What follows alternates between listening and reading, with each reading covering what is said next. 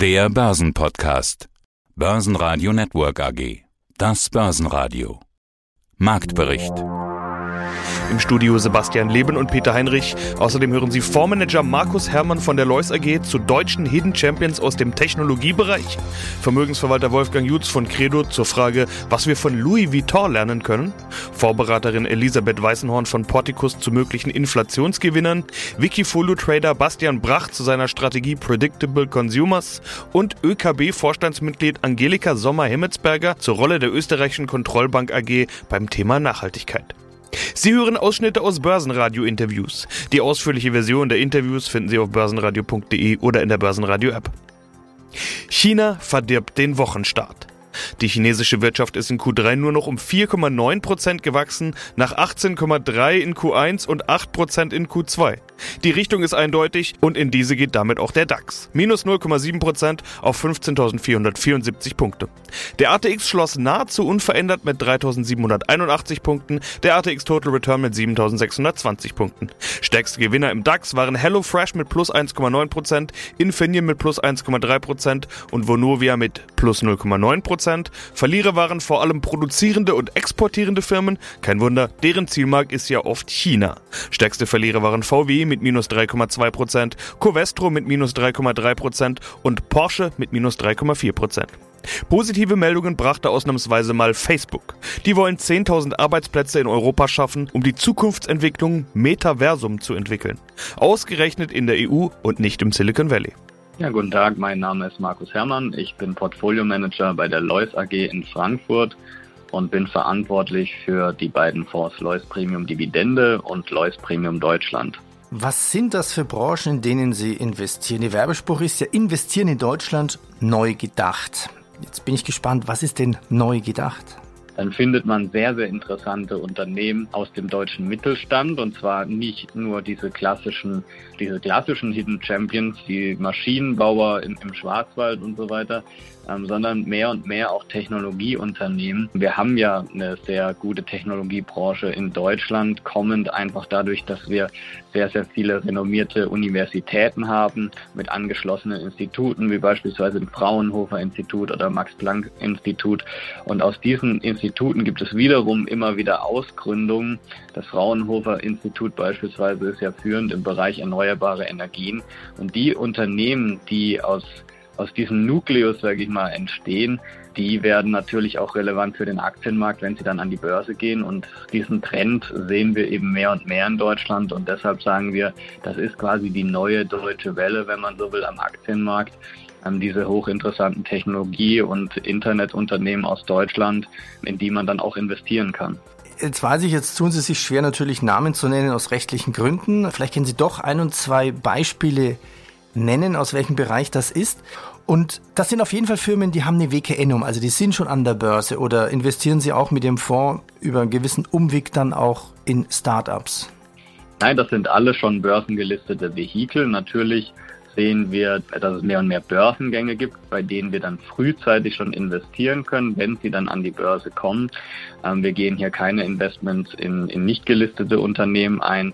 Aber im Vorenthalten sind letzten Endes erfolgreiche Unternehmen aus dem IT-Service-Bereich. Da können Namen fallen wie beispielsweise GFT Technologies oder Adesso, einfach etablierte IT-Service-Mittelständler, die es in den, in den vergangenen Jahren geschafft haben, stets zweistellige Wachstumsraten dann auch zu zeigen und die, sage ich mal, von einer Schwäche Deutschlands profitieren, nämlich der Fortschritt der Digitalisierung, wo ja Deutschland noch extrem weit hinten dran ist. Und gerade diese Unternehmen, die diese Digitalisierung ermöglichen, die haben natürlich ein enormes Wachstumspotenzial in einem Riesenland, wo es noch sehr, sehr viel zu entwickeln gibt. Und auf der anderen Seite haben wir natürlich auch Unternehmen an der deutschen Börse mittlerweile, die Weltmarktführer in ihren Nischen sind, wie eine äh, HelloFresh beispielsweise oder eine Zalando oder jetzt neu an der Börse äh, About You, die hier mit Wachstumsraten von über 50 Prozent dann auch aufwarten. Und das sind alles hochinteressante Unternehmen, wo es sich auf jeden Fall zu prüfen lohnt, ob man dort investiert. Ich bin Wolfgang Jutz, Inhaber der Credo Vermögensmanagement und Vermögensverwalter in Nürnberg. Jutz, Sie haben ja vorgeschlagen, die Louis Vuitton-Story heute mal zu machen. Und ich fand das total spannend. Wir haben ja 200 Jahre Geburtsjubiläum von Louis Vuitton. Da hake ich jetzt nochmal nach. Also was lernen wir daraus von Louis Vuitton? Ich glaube, was besonders war, ist, dass er auf Qualität gesetzt hat und auch auf Ästhetik. Dieses Thema Ästhetik bin ich nochmal auch gekommen auf unser Interview, was wir mal mit dem Johannes Hartl hatten, wo es um Schönheit ging. Und mir ist nochmal klar geworden, dass diese Marke von Louis Vuitton, LVMH, natürlich auch was zu tun hat mit der herausragenden Qualität der Produkte, aber auch mit dieser zeitlosen Ästhetik dass Leute bereit sind, so viel Geld für Handtaschen oder für Luxuskoffer auszugeben, das hat ja nicht nur was mit der Qualität, sondern auch mit der Ästhetik zu tun. Und ich glaube, dass er dafür ein besonderes Auge hatte und dass eben auch diese Dinge letzten Endes sich in Geld oder in höheren Margen dann äh, niederschlagen. Und das, wenn wir das beziehen auf den Aktienmarkt, wir auch die Möglichkeit haben zu sehen, dass Produkte von herausragender Qualität und Ästhetik auch oftmals höhere Margen generieren und dann auch für die Anleger höhere Renditen. Wenn man sich mal die LVMH-Aktie anschaut über die letzten Jahre, das sind gewaltige Renditen. Da ist LVMH eine der erfolgreichsten Marken und Aktien schlechthin. Ja, guten Tag, meine Damen und Herren. Ich bin Elisabeth Weisenhorn von der Porticus Investment GmbH. Wir, mein Geschäftspartner Michael Hochkröttel und ich, beraten einen vermögensverwaltenden internationalen Mischfonds für den wachstumsorientierten und langfristigen Anleger. Wir sind fundamental orientiert, also wir arbeiten klassisch mit Top-Down, Bottom-Up. Jetzt sind wir schon beim Thema Chancen. Wo sehen Sie denn die Chancen jetzt? Setzen Sie auf sowas wie Inflationsgewinne? Setzen Sie auf den Energiesektor, den wir vorhin mal angesprochen hatten? Wo sehen Sie die Gelegenheiten? Wir haben ja unser sehr diversifiziertes Portfolio, das aber auch sich an Themen orientiert, wie zum Beispiel der Digitalisierung und auch der Infrastruktur. Und da sind wir eigentlich schon relativ gut positioniert. Auch wenn die Unternehmen jetzt momentan ein bisschen abgestraft werden, die Kurse, weil es halt ein bisschen ruckelt und weil die Kosten gestiegen sind, also die bekannten Probleme. Jetzt gilt es schon zu überlegen, und daran arbeiten wir gerade auch, ob wir für den Fonds, wir sind ja die Berater, ob wir dazu raten sollen, eine Anlage im Energiesektor einzugehen. Ich habe auch gerade so einen Conference Call dazu angehört von der Internationalen Investmentbank, die das Thema sehr schön aufarbeiten und die eben auch sehen, dass der Sprung sehr schwer ist für die Anleger. Will man wirklich nochmal in die fossilen Energien investieren? Passt es dann in nachhaltigere Strategien für die Anlage? Und soll man es denn jetzt auch nochmal machen nach dieser enormen Performance? Der Sektor ist nach wie vor unterrepräsentiert bei vielen Anlegern und handelt immer noch mit einem circa 30-prozentigen Abschlag zum Markt. Oder soll man lieber in die alternativen Energieunternehmen gehen? Die haben zurzeit auch Kosten- und Wachstumsprobleme weil eben die Materialien nicht nachkommen, weil die Genehmigungen nicht nachkommen. Und wenn Sie das nicht haben oder eher nicht haben, dann sind sie auch sehr teuer. Das sind Dinge, die wir uns überlegen. Oder soll man nicht doch lieber auf die Profiteure, also die sozusagen Enabler der Energiewende setzen, der Dekarbonisierung? Das wären dann Unternehmen wie eine Siemens Energy, eine Siemens, eine Linde, eine Schneider Electric, NKWs der Bio, manche davon haben wir ja schon im Portfolio. Studien, zum Beispiel von der UBS, gehen davon aus, dass 120 bis 160 Trillionen Investments nötig sind, um die Welt zu dekarbonisieren. Das ist eine große Aufgabe. Und von Unternehmen, die hierfür arbeiten, haben wir ja auch schon etliche im Portfolio. Wie gesagt, haben sie im Augenblick auch gerade nicht ganz leicht. Das ist, sind unsere Überlegungen dazu. Hallo, schönen guten Tag. Mein Name ist Bastian Brach. Ich leite bei Wikifolio das Wikifolio Predictable Consumer Stocks. Ja, schauen wir in dein Wikifolio hinein, die einzelnen Werte an. Was auffällt, einmal, äh, du bist jetzt zu 99,9 Prozent investiert. Warum bist du voll investiert?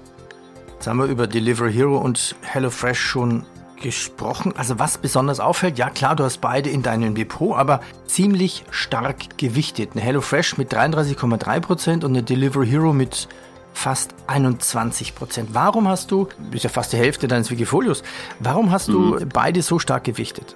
Also bei beiden gefällt mir die Strategie einfach unglaublich gut. Also wenn man sich jetzt HelloFresh anschaut, ist es nicht nur, dass die Aktie kontinuierlich steigt, sondern auch das Produktportfolio erweitert sich halt immer weiter. Also wenn man das im Vergleich zu von vor vier Jahren, wo das Unternehmen an die Börse gegangen ist, vergleicht, dann hat man eine viel größere Auswahl. Man hat neben Abendgerichten auch welche für Mittag, die schneller gehen. Man hat Frühstücksgerichte. Man muss weniger zahlen für die gleiche Anzahl von Gerichten. Und zudem ist das Unternehmen noch viel breiter aufgestellt. Man expandiert weiter in verschiedene Märkte, beispielsweise nach Italien letzte Woche. Japan steht wohl auf dem Programm und macht das alles sehr erfolgreich und ist einfach der dominante Player. Und wie gesagt, die Lebensmittelausgaben, die online stattfinden, sind aktuell noch sehr, sehr gering. Also bei zwei, drei Prozent in Deutschland und sollten daher weiter noch viel Potenzial haben.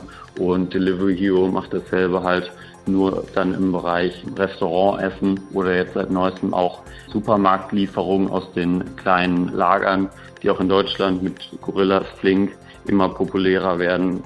Ja, beide haben einfach noch unglaubliche Wachstumsaussichten vor sich, sind zudem noch angemessen bewertet und daher äh, nehmen die auch einen sehr großen Anteil in meinem Wikifolio ein. Es geht ja in deinem Wikifolio nicht nur um Essen, Food, das heißt ja mhm. Predictable Consumer Goods. Es gibt ja noch andere vorhersehbare Consumer Goods. Wie passt da jetzt Vonovia rein? Ja, Vonovia, also Wohnen ist ja auch ein zentrales, man will es nicht Konsumgut nennen, aber ist ja auch ein zentrales Anliegen, was, eigentlich jeder, jeder hat und ist natürlich auch in dem Sinne sehr vorhersehbar, dass einfach jeder wohnen muss.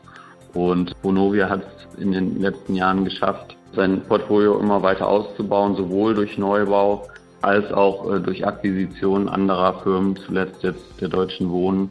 Und da war bei mir zuletzt ein bisschen die Sorge, dass äh, sich die Bundestagswahl in die Richtung Rot-Rot-Grün entwickelt, was ja jetzt glücklicherweise nicht passiert ist. Da hätte ich die Position auf jeden Fall nochmal überdacht, weil dann einfach zu hohe politische Risiken auf das Unternehmen getroffen werden. Man erinnert sich an den Mietendeckel, der in Berlin eingeführt wurde und dann zwar später verfassungswidrig erklärt wurde, aber es wäre sicher nicht einfacher geworden für Wohnungsunternehmen in dem Umfeld dann eine gute Performance hinzulegen. In dieser Podcast-Serie wollen wir Ihre Rolle bei der Nachhaltigkeit besprechen. Was haben Sie denn jetzt für Nachhaltigkeitsstrategien? Was sind die Ziele der ÖKB? Wir haben als ÖKB eine besondere Stellung als Finanzdienstleister. Und wie Sie vorhin schon gesagt haben, wir sehen unsere Rolle auch darin, das Wirtschaftswachstum zu fördern und die Wettbewerbsfähigkeit österreichischer Unternehmen im globalen Umfeld zu stärken. Das Ganze steht natürlich in einem Spannungsfeld zwischen der wirtschaftlichen Entwicklung und der Umsetzung von Nachhaltigkeits- und Umweltzielen. Das ist uns bewusst. Genau aus diesem Grund beschäftigen wir uns schon sehr lange mit dem Thema Nachhaltigkeit und es ist bei uns ein integrierter Bestandteil im Kerngeschäft. Natürlich bestärken uns die momentanen strategischen und regulatorischen Entwicklungen auf der internationalen Ebene in unserer Überzeugung, den Weg auch fortzusetzen. Also das heißt, das ist eine, eine Kann-Möglichkeit. Dieser Zwiespalt, Sie müssen ja fördern, Sie müssen ja vielleicht auch Projekte fördern, die vielleicht gar nicht nachhaltig sind, aber es hilft ja der Republik Österreich. Und wie groß ist denn dann auf der anderen Seite die nachhaltige Nachhaltigkeitsnachfrage aus der Wirtschaft für Kreditabsicherungen? Seit Mai 2019 können Sie ja mit dem Export Invest Green zielt Anreize setzen. Also Sie fördern was. Was sind das für Anreize? Wir fördern ganz gezielt Investitionen von österreichischen Unternehmen in umwelt- und klimafreundliche Investitionen. Das ist ganz wichtig in, insofern, als wir unser bekanntes ÖKB-Instrumentarium in der Exportfinanzierung nutzen. Export Invest Green ermöglicht es uns für österreichische Unternehmen, die in umwelt- und klimafreundliche Maßnahmen in ihren Unternehmen investieren, eine günstigere Finanzierungsmöglichkeit zur Verfügung zu stellen. Und das über das normale Ausmaß ÖKB-Exportfinanzierungen hinaus macht einen, einen wesentlichen Beitrag. Wir versuchen auch unsere Produktpalette dahingehend laufend zu erweitern, sind laufend auch mit dem Finanzministerium im Gespräch, um eben genau diese Finanzierungsmöglichkeiten und auch Absicherungsmöglichkeiten zu erweitern.